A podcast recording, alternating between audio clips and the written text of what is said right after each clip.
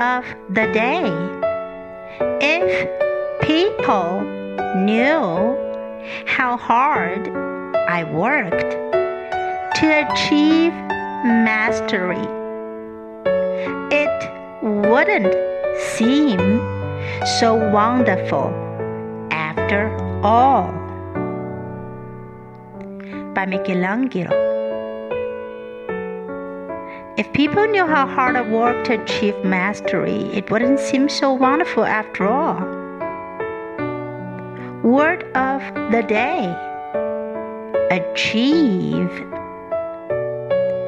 Achieve.